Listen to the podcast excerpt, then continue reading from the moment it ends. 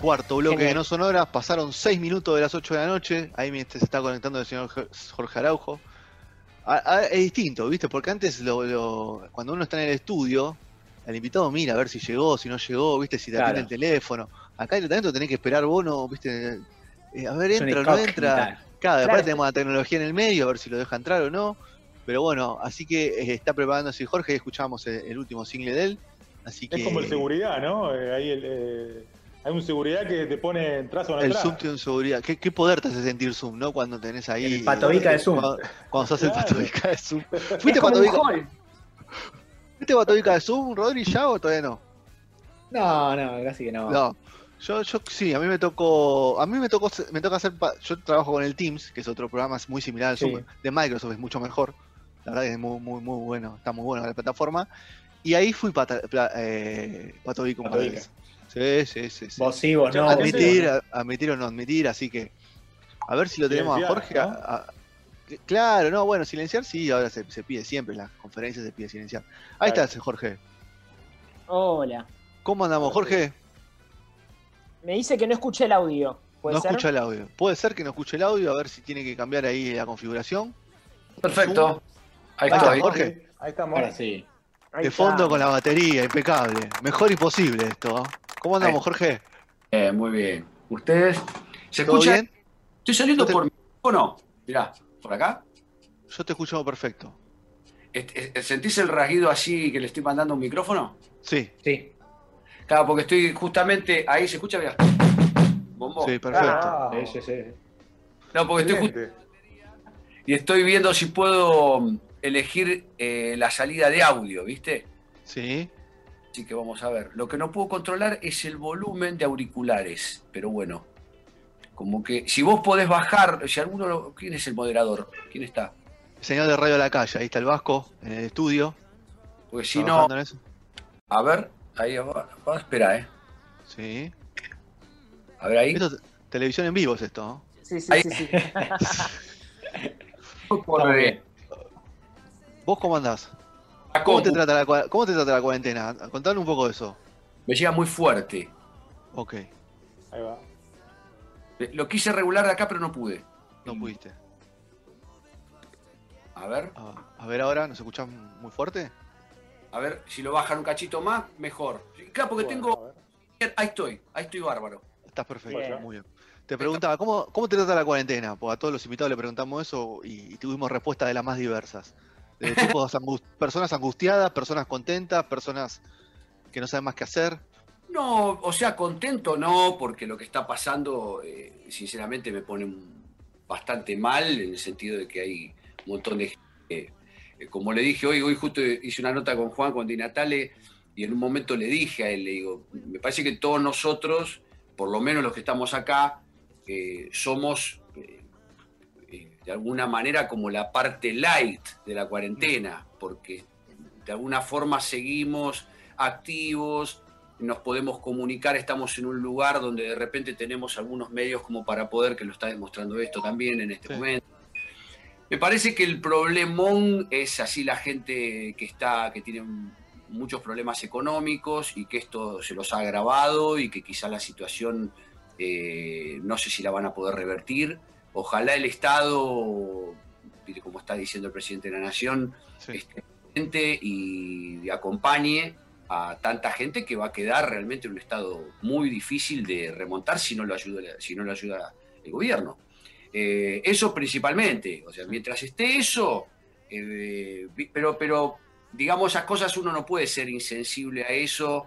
Eh, yo en lo personal, no te digo que la estoy pasando bien, pero de repente no me falta nada y por otro lado estoy con lanzamientos, con discos, con cosas nuevas, eh, viste, grabando en mi casa, eh, haciendo producciones, medio como que en un punto eh, la voy llevando. A nadie le gusta estar encerrado tampoco, ¿no? No creo que haya mucha gente que esté recontracopada estando, viste, con esta falta de libertad. Pero me parece que es, como le decía Juan hoy, me parece que somos la, la clase light, viste. O sea, quejarse hoy, estando en la situación que estamos nosotros, me parece que sería estar en un nivel de egocentrismo absoluto, porque no, no, no pensar en el otro. Obviamente, obviamente. A ver, eh, Jorge, la, la, la pregunta, ¿y vos que sos, sos un tipo de quedarte mucho en tu casa? ¿Sos un tipo de más de salir? Vos me decís, estoy en- yo estoy en casa, estoy grabando, estoy trabajando en producciones, o tuviste que llevarte un estudio móvil a tu casa. ¿Cómo, cómo lo manejaste eso? Esto, Me, me quedé, eh, básicamente yo tengo unos instrumentos, tengo una sala que lamentablemente en un 80 y pico, 90% es probable que esa sala cierre. Eh, por eso te digo, ya, ya el, el que, el dueño de la sala y la gente que está en la sala y los pibes que iban a ensayar y todo eso, eso realmente sí es un, golpe fuerte. Yo me tendré que traer los instrumentos, los tendré que poner en algún lugar, a golparlos en mi casa, en algún espacio, viste, que un grado de incomodidad, como te decía recién, pero mínimo. Eh, pero sí, me, me quedaron las cosas en un lugar. Entonces lo que hice, básicamente como estoy haciendo ahora, tengo un micrófono acá, que es de mi hijo, que viste, un condenser, está bueno. Por eso, mirá, les voy a mostrar que está la parte buena. Sí. A ver. Oh, Si yo toco, yo tengo acá la posibilidad, miren esto, porque esto me interesa que me lo diga, porque el otro día hice una clase por Zoom y me puse medio, medio con esto. Ahí tengo el sistema, que es para hablar. Y acá van a mí, pero van a Sí. Tremendo. Muy bien. bajo acá, por ejemplo. Ahí se ve. Sí. Sí, sí. Impecable. para- Impecable. Qué lujo. Demasiado lujo, ¿no? Para nosotros. Sí, sí, sí, Ah, sí. Grande, Nico. No te ¿Cómo anda, Jorgito? ¿Todo bien? Bien, muy bien. ¿Vos cómo, cómo va? ¿Cómo la llevas? Bien. Y bien, bien, eh, sumando, sumando nuevas, nuevas experiencias, eh, transformando todos los días. O sea, ahora estoy haciendo ejercicio de yendo ida y vuelta en bicicleta, así que la verdad que Es, un- es una locura para vos. es una locura, olvídate. Jorge, Sí. etapa solista. Hace Sí. dos años, tres años ya. Y sí, ponele que en realidad esto empezó eh, como un juego Eso te iba a preguntar, el click. ¿Cuál fue el click? Muchos años en banda y ahora. y después no, después aparece Gran Martel. Sí, que por eso. Luego Gran Martel, que también es banda, o sea, es una banda más chica. Es un, es un grupo, digamos, eh, que se armó hace ya 16 años prácticamente. Po. Una locura. Eh, teníamos un concierto preparado con el marquí prácticamente agotado, qué sé yo, y unos días antes nos dimos cuenta que no íbamos a poder tocar. O sea que, que nos quedamos con las ganas de ese concierto porque estábamos sumando un comodín para hacer una propuesta electrónica con el grupo, ¿viste? Mm. Estamos en un, sí, estamos en un cambio, un proceso así, un cambio importante.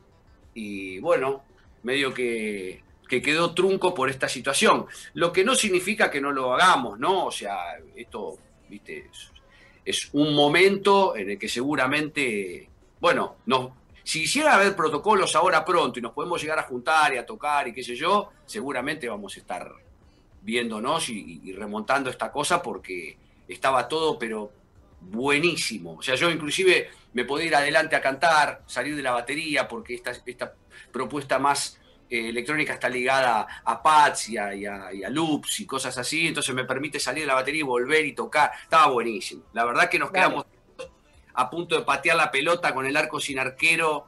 Fue así du- medio duro, ¿viste? Pero bueno. Como, como estás acostumbrado eh, ahora en, en tu, en tu etapa solista, ¿no? A, Exactamente. a acompañar encima la batería, porque no, no, no, sos no, no- haces batería en, en tu, en tu banda.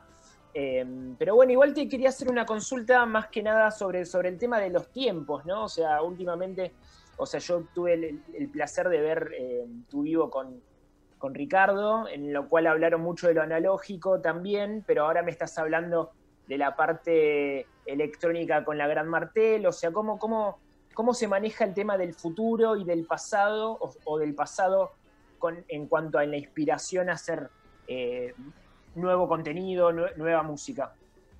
Yo en realidad hace ya varios años, cuando arranqué con esto, eh, me ayudó mucho eh, César Silva con este proyecto solista, porque eh, él fue básicamente el primer personaje que aparece, amigo primero, compañero de ruta, y después productor, que en un momento determinado me dice, vos vení, porque es muy importante cuando uno arranca con estas cosas, con este nivel de desprejuicio y todo eso, estar contenido un poco también, porque, viste, yo el otro día no sé con quién estaba hablando también en una nota dije, también me puedo mandar una pelotudez, de alguna manera. No tengo ganas a esta altura de hacer una boludez, algo que después medio me arrepienta. Digo, pero ¿para qué me metí en esto? ¿Viste? Eh, y la verdad que César fue un tipo que me empezó a decir, mirá, eh, ponele que yo iba con un casetito en un momento y le dejaba en ese momento, ¿no? Hace como siete años o un CD, ponele, quemaba un CD, se lo llevaba. Eh, antes de que existiera toda esta cosa, toda esta posibilidad de, de trasladarse vía internet, ¿no? Em, entonces, medio como que él fue el primero que me dijo, che, esta canción está buenísima, ¿sabes que estoy haciendo unas cosas? Ayer él tiene un estudio muy lindo, ahí en Caseros. Dice, y estuve haciendo unas cosas y te quería contar que si querés pasar, vení a escuchar y después me decís, así empezó. Y en un día me acuerdo que me senté, que, me parece que le habíamos denominado... Eh, como cabeza de radio, algo así, porque tenía como una cosa medio Radiohead. Él le había puesto algo así, y cuando escuché una canción que yo le había dejado con una viola, eh, o con el piano, me parece, con el piano, y él ya había agarrado esa, esa, voz con el piano y hizo una canción, armó una canción que la escuché, era un disco, que después de hecho terminó siendo un disco, porque agarró loops míos que habíamos grabado de librería. Bueno, podría estar hablando una hora de eso, pero lo que digo es que así arrancó el proyecto que después terminó siendo solista, que me dio una vergüenza tremenda porque nunca pensé en ser solista, pero por una cuestión de practicidad y, de, y a nivel resolutivo, me acuerdo que un día lo, le dije, che, eh, César, podemos eh, ir a comer algo, yo te quiero contar algo. Fuimos a comer una pizza, que yo le dije, mira, me parece que voy a tener que hacer esto, ¿qué opinas? Me dice, yo me sumo por completo, te acompaño, me parece que está buenísimo. Yo, y ahí me dio una fuerza de nuevo Así que por eso lo nombro mucho a él, porque creo que es uno de los personajes más importantes en esta decisión que tomé de, empezar una carrera solista. Sergio. Jorge, hablabas antes de, bueno, esta, incursión que se viene y esperemos que sea pronto de, la electrónica Gran Martel. Eh, bueno, ahora esto que contás de, la parte solista y y bueno, escuchamos también el tema nuevo y los aires folclóricos, el rock siempre presente también. Incluso, bueno, en eh, eh, aquella etapa de Vividos donde se notó que fuiste mucho vos también el de, el ir por otros ritmos. ¿Es algo que te pasa constantemente, estar inquieto con, los estilos, con los ritmos? ¿Cómo, cómo, cómo se va dando, cómo va evolucionando eso? Y siempre, ¿sabes que Ahora que lo pienso, eh, durante muchas etapas en mi vida, escuché la palabra de gente que me quiere mucho, inclusive gente que me rodea, que la sigo viendo, y gente que dejé de ver, pero que quizás en un momento determinado eh, estaba, eh, frecuentaba por una cuestión de afinidad artística o lo que fuera, siempre me decían, che, me sorprendió mucho cuando escuché por la radio que o tocaba, o dejaba de tocar con este, o tocabas con esta persona, o ibas a tal proyecto, o participabas con esto, porque siempre fui medio así de, de irme de una punta a la otra. Yo comento siempre que, tuve la suerte en, mi carrera artística, entre tantas cosas, ¿eh? pero voy a nombrar una para que vean un poco el abanico, de tocar eh, con Diego Arnedo, que es un ícono del rock como bajista. si vos preguntás un bajista de rock en la Argentina, seguramente que el noventa y pico por ciento te van a nombrar Arnedo. O sea, eh, es como un tipo muy importante hoy, un gran artista, aparte es una gran persona, ¿no? Que yo lo conozco al tipo, eh, somos amigos, pero lo que digo es que más allá de eso, siendo objetivo, hablando de él artísticamente, es, una cosa, es un referente. Y por otro lado, que de hecho Diego también me vio tocando con esta persona, voy a nombrar, eh, participé en proyectos con el Negro González, con Jorge González, el contrabajista, que lamentablemente falleció, eh, donde, que él tocó 60 años el contrabajo. Entonces, los códigos, digamos, tanto en el rock, para tocar con un tipo con Diego, que usa cuatro cajas Ampeg como mínimo, y con el, que, pared, ¿no? el negro ponía en, el, en, el, equipo de bajo, ponía un, volumen, por ejemplo, y capaz que estábamos tocando con alambre y alambre estaba tocando un poquito fuerte, ¿viste? Por el sonido, porque le copaba, qué sé yo. Porque le gusta. Me gusta, el, negro no iba y subía. Decía, negro, no se te escucha. No importa, baja vos, te decía. Excelente. muy bien, muy bien. ¿Entendés? Entonces, lo que digo es que esas dos puntas, esos dos extremos, eh, hablando justamente de lo que ha profundizado tanto Diego como, como Negro en, sus estilos, hicieron que yo pueda participar y profundizar con Diego y con el Negro. Entonces, creo que tengo esa posibilidad, eh, más allá de que en algún momento me ha traído ciertos, ciertos problemas, quizás psicológicos, ¿no? Más por el hecho de, que uno empieza a buscar una voz propia y el hecho de ir de un lado para el otro a veces te hace estar como, como diría alguno, eh, no soy un gran estilista, por ejemplo. Yo admiro a tipos que son grandes estilistas, qué sé yo, tipo como Papo, por ejemplo, ¿entendés? O, gente que ha tocado, no sé, determinada música, qué sé yo, Tony Williams, ponele. Eh, medio como que eso sí es algo que me hizo ruido y ahora creo que soy básicamente esto que estamos hablando, eh, que también está bueno que haya de todo, ¿no? Pero bueno, qué sé yo, uno en un punto, mientras es adolescente o empieza su carrera como artista, como músico, vas viendo qué referentes tenés, qué sé yo, y yo medio que en un momento ya me empecé a perder. Digo, ¿a quién sigo, viste? un pibe cuando lo tiraba, viste, medio una peatonal y ya no, ya no reconoce, viste, para dónde ir. Bueno, me quedé medio así y eso me trajo ciertos conflictos.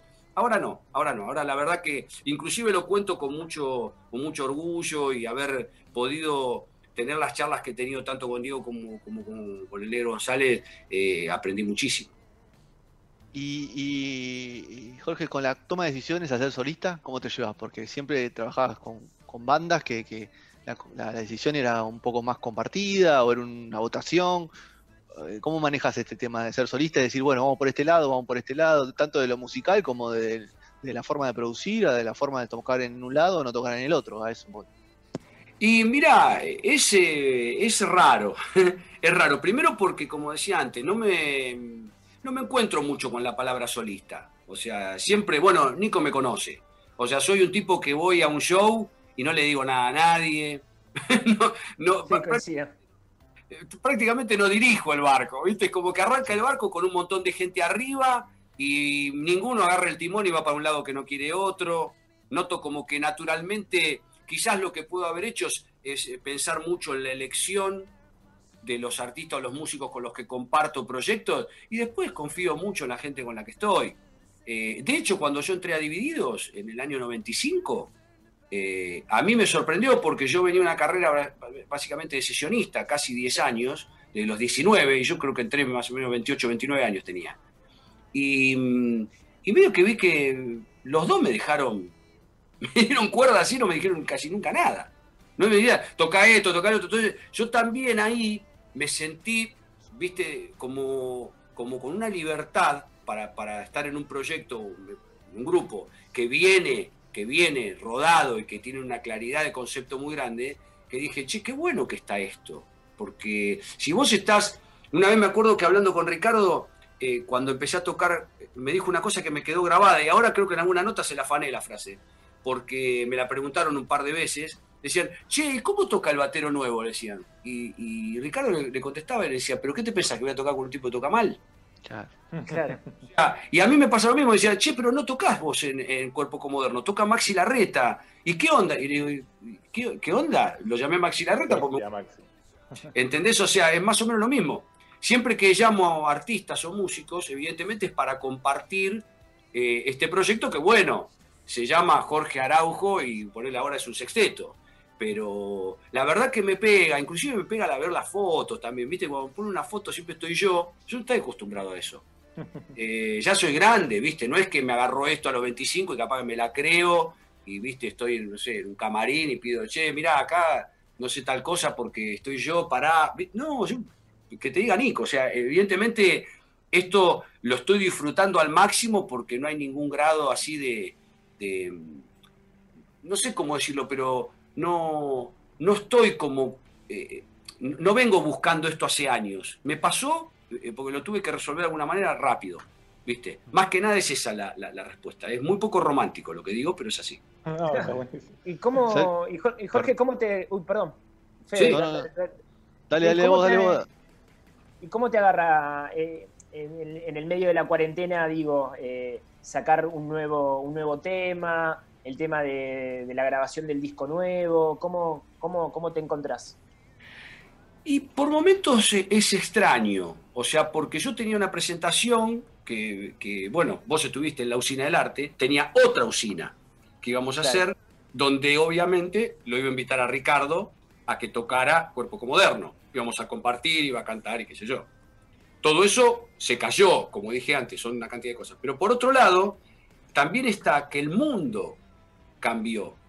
O sea que los paradigmas son otros. Entonces yo por suerte, como ustedes, ustedes bueno son más jóvenes, ¿no?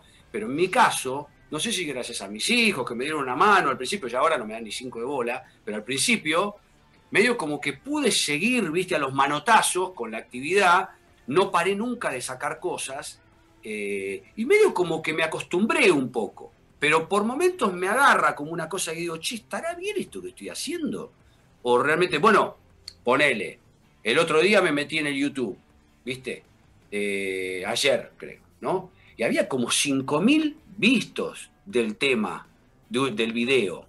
Yo soy un artista independiente, salió hace una semana y estamos en una O sea, no me puedo estar quejando de una cosa así, porque evidentemente a mí, a corto plazo o a largo plazo, esto me salió de alguna manera bastante bien, porque sacas un tema nuevo me están haciendo notas todo el tiempo, hoy hice tres notas, ayer hice otras tres notas, y vengo haciendo notas por día con gente muy interesada y con gente que le ha gustado mucho la canción.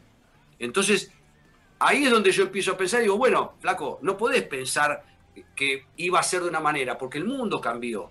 Y, somos, y vos sos un, átomo, ¿entendés? En todo esto. Entonces, eh, fíjate qué cosas podés rescatar. Y esta es una. O sea, todos estos lanzamientos que he tenido, eh, han sido básicamente algo que me ha ayudado mucho y que por otro lado recibir eh, los comentarios que estoy recibiendo de la gente, ¿viste? Hoy, en día es una caricia al alma, porque en este momento, con lo que está pasando, también, ¿viste? No te puedo decir que eso no me hace nada, que, que no me afecta. Al contrario, me afecta y bien, ¿viste? Así que bueno, en ese aspecto estoy, estoy bastante, bastante agradecido de poder tener todo este material para soltar. Y aparte que tengo cosas todavía. O sea, lo que pasa que lo de Ricardo es como, viste, como que pegó hacia arriba, ¿no? Está en un... Eh, después va a haber que ver cómo, cómo seguimos, pero... Cómo mantener, claro, cómo mantener... Eh, eh sí, sí, fue... Que iba a provocar, obviamente, porque Ricardo es un referente, es un tipo... ¿viste? Y aparte, más allá de, la distancia, eh, como, cantante que tengo yo y todo lo que puedo conocer y saber cómo son las cosas, la asociación también provocó una cosa, ¿viste? Porque vos lees los comentarios y los que les gusta divididos, por más que yo no estoy tocando la batería, eh, hay comentarios muy, muy emotivos, ¿viste? Cosas que me han llegado de verdad. Eh, ¿Viste?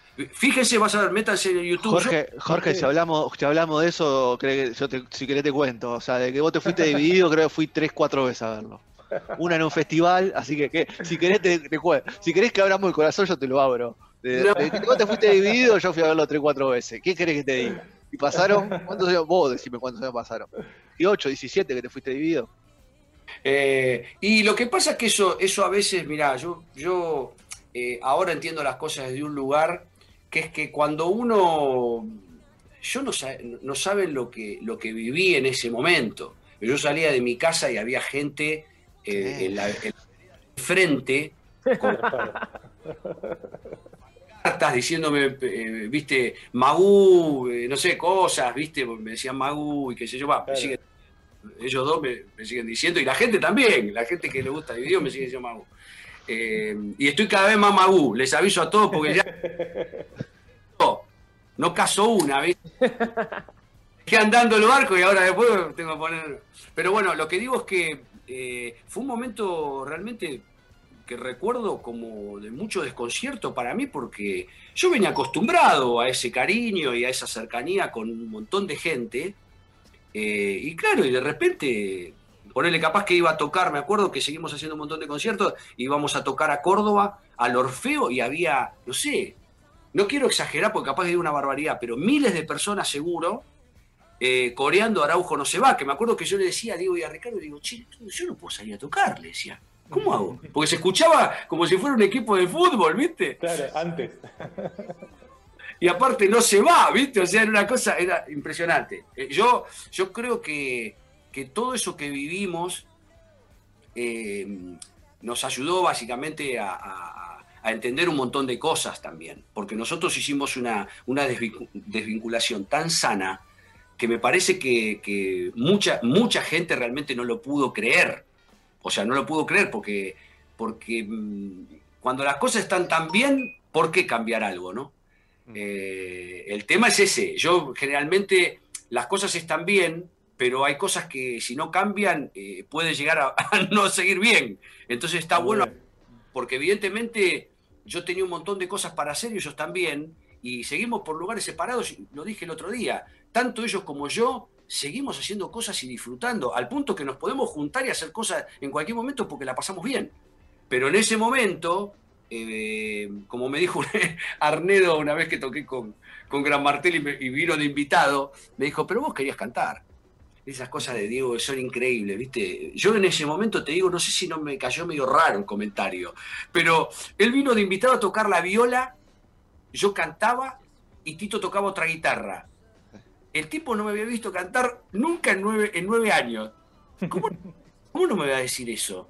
O sea, yo ahora lo pienso, digo, claro, y te digo más, eh, recurro al, a él como una especie de concepto eh, súper acertado. Eh, lo que pasa es que, ¿cómo, ¿cómo te imaginas que... Ustedes imagínense que se arma Gran Martel y yo canto porque no había cantante. Ni Tito ni Gustavo querían cantar. Entonces empiezo a cantar, que es lo primero que hice yo cuando era chico, cantar desde una guitarra o cantar desde una batería. Lo hice desde los, no sé, cinco años, seis años. Eh, y, bueno, me reencontré con eso, entonces me salió, me salió re natural. Yo me acuerdo que vine acá a mi casa y digo, no sabes, mira, les quiero hacer escuchar esto, estoy cantando de nuevo, como una cosa había dejado 20 años o 20 y pico años de cantar. Eh, por eso que ahí retomar y que al año, año y pico, venga un compañero tuyo de banda que estuvo casi una década con vos, nunca te vio ni poner un micrófono en la batería y ve que estás una hora y media cantando, me dijo, debe haber dicho, ¿qué pasó con este tipo? ¿Es, un doble o es él? ¿viste? Entonces vino, me acuerdo al camarín después, me acuerdo que no sé qué me habrá dicho aparte de eso, pero lo que más me pegó fue cuando me dijo eso. Sí, pero me dice, no, vos querías cantar. Siempre me acuerdo de eso. Y de ahí en más no la, no la aflojé nunca porque dije, evidentemente eres un tipo también muy analítico, viste, muy introspectivo. Charlamos mucho con él. Seguimos aún hoy hablando mucho. Y, dije, no, no. Cuando bajé un poco los decibeles, porque entendí que realmente me estaba diciendo algo seriamente, eh, dije, no, tiene razón. Así que bueno, hasta el día de hoy eh, agradezco que esa desvinculación haya sido tan sana como lo fue. Lo que pasa es que, que cómo le explicas a una persona, eh, inclusive como, no sé, a cualquier persona que quiere, que le encanta divididos. Que... A mí, a mí, a mí, a mí. Explícame a mí.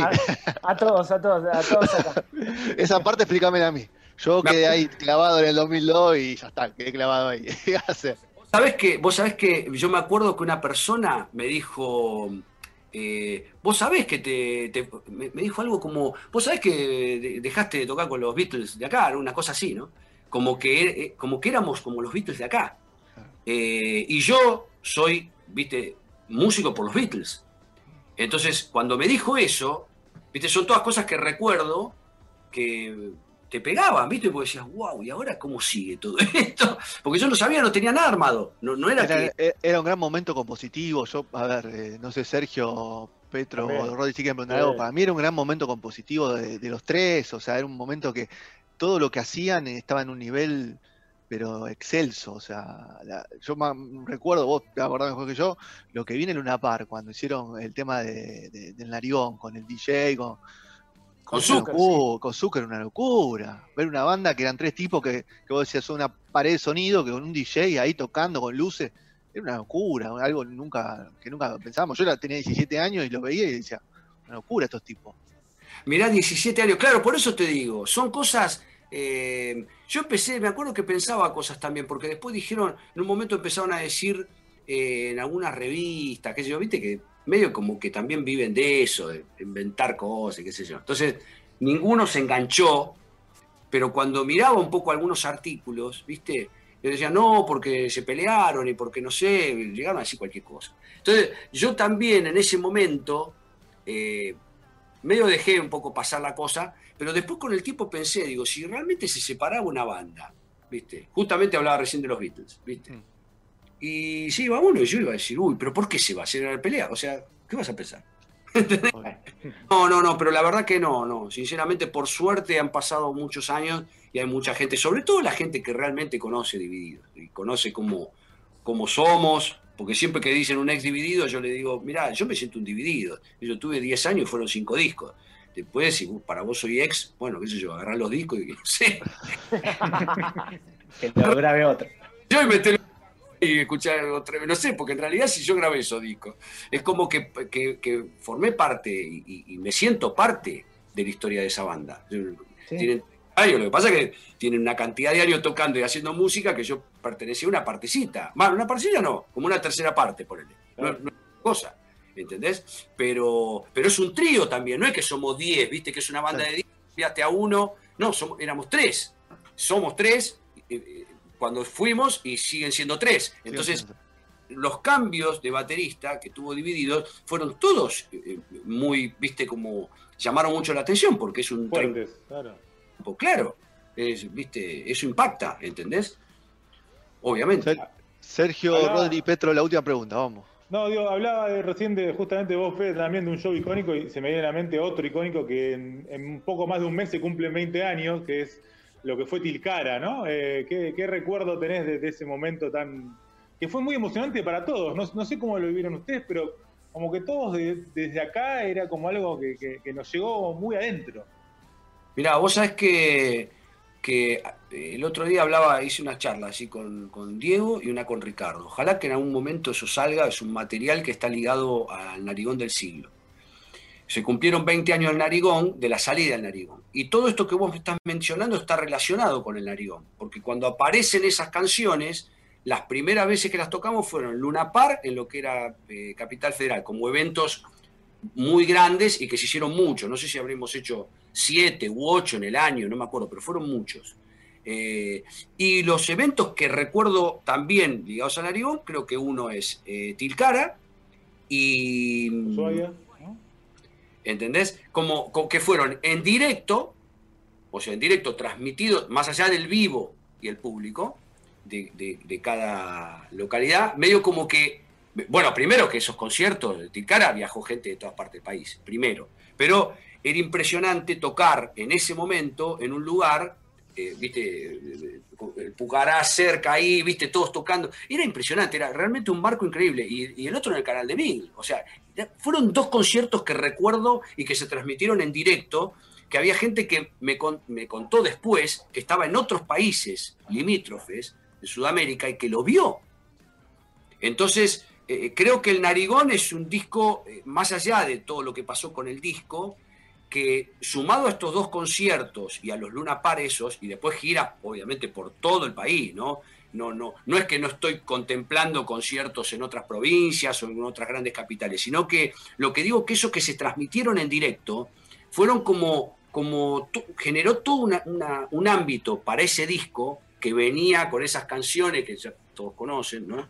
Eh, que fue realmente una, una cosa que yo creo que ese año, encima mi hijo eh, estaba recién nacido, así que recuerdo perfectamente lo que fue todo ese año con vino Marquito y apareció el Narigón. O sea, y, y Abbey Road, ¿no? Y veníamos de Abbey Road de grabar. Road, sí. Fue toda una cosa durante ese año que tremenda. Así que lo que decís de, de Tilcara es un concierto muy recordado por nosotros. Eh, y realmente emocionalmente también, desde lo que tiene que ver con, con, nuestra cultura, en lo cultural también, los invitados que hubo, estuvo Ricardo Vilca, que terminamos poniendo esa canción después en, en Vengo del Placar, yeah. eh, ¿no? Eh, pero cantidad, Tucuta Gordillo, todos los, eh, los sicus que bajaban desde la, desde la montaña, venían de arriba, y, y nosotros decíamos, che, pero escúchame, quedamos a las 8, ¿viste? Y ponele, había, no sé, eran 25 y habían llegado 10. Y decía, no, es que vienen bajando, no ¿viste? Como diciendo. Hermoso. Están viniendo, pero están bajando desde allá, o sea, porque acá no es que viste o'clock, ¿entendés? ¿No? Y llegaron y, a los 25 tocando eh, por ejemplo, recuerdo el ensayo, el respeto que tenían por nosotros, la educación que tenían. No, me, vas a hacer piantar un lagrimón, porque estas cosas a la distancia, como hablamos el otro día con Ricardo, pegan mucho más, aparte, y tenemos un país hermoso y lleno de músicos, la Ushuaia también, todos esos músicos que compartieron, viste, la idea esa que tuvimos de que ocuparan nuestros lugares, fue alucinante. Eh, la verdad que agradezco eh, primero a la gente y después a los divididos, ¿viste? Porque hemos hecho unas cosas hermosas, la verdad. Bueno, Jorge, un lujazo, muchas gracias por estos 40 minutos que dedicaste. Eh, y, me, encanta. Con el Zoom, porque viste que hice lo de tocar la bata. Por eso dice, si no, me, si no sabes cómo estoy, el otro día hicimos un vivo con Ricardo y estábamos los dos que tocábamos un botón y no nos veíamos más. Bien. No, a ver, lo, que me encanta es con, la simpleza y con, la libertad y con, la superación que hablas de la, época de video, la verdad que eso, hay gente que no quiere hablar de no, no, yo no hablo de esa parte, pero la verdad que eso a mí como músico, eh, la verdad que es admirable parte tuya y, bueno, nada, y, lo, cómo hablas también con lo, que estás haciendo ahora, con, tu, carrera solista y con lo que haces con Martela, así que nada, en parte gracias por el tiempo, por, la charla y, bueno, nada, eso. Bueno, la verdad que es muy interesante, voy a ver si hago alguna de estas eh, con alguna temática, no sé cuál puede ser. Eh, ahora el 9 de julio hago una, no sé si ahí hay bateristas, si conoce, qué sé yo, hago una clase de cómo grabé mis discos y hablo, bastante del narigón, eh, que es bisagra. Hablo generalmente de cuatro. Eh, depende cómo se den, pero son más o menos tres horas. Hice dos que se agotaron. No hago más de veintipico, porque la verdad que me gusta que participen todos. Eh, y esto va a ser el 9 de julio, así que día a las 4 de la tarde. Cualquier cosa, el mail es jorgearaujomusica.gmail.com Y si no, en las redes tuyas, Instagram, todo, te consultan y Sí, ahí mandan, eh, justamente al Instagram, mandan al mensaje privado y listo. Muy bien. Jorge, muchas gracias por el tiempo. Bueno, a ustedes. Muchas gracias. Vamos, Un abrazo eh. grande. Gracias por, por, sumarte a los sonoras. Vamos a la bici, ¿eh? Oh. Chao.